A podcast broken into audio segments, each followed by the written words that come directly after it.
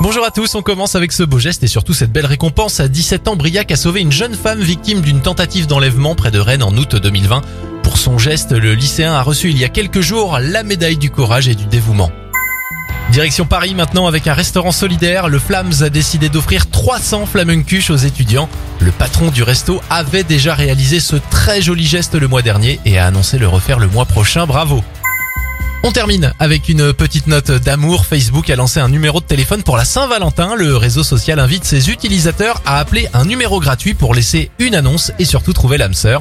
Les meilleurs messages seront retransmis sur la page Facebook France en tout anonymat. Alors pour déposer votre petite annonce, appelez le 01 88 61 68 13. C'était votre journal des bonnes nouvelles. Vous pouvez le retrouver maintenant sur notre site internet et surtout notre application Radioscoop.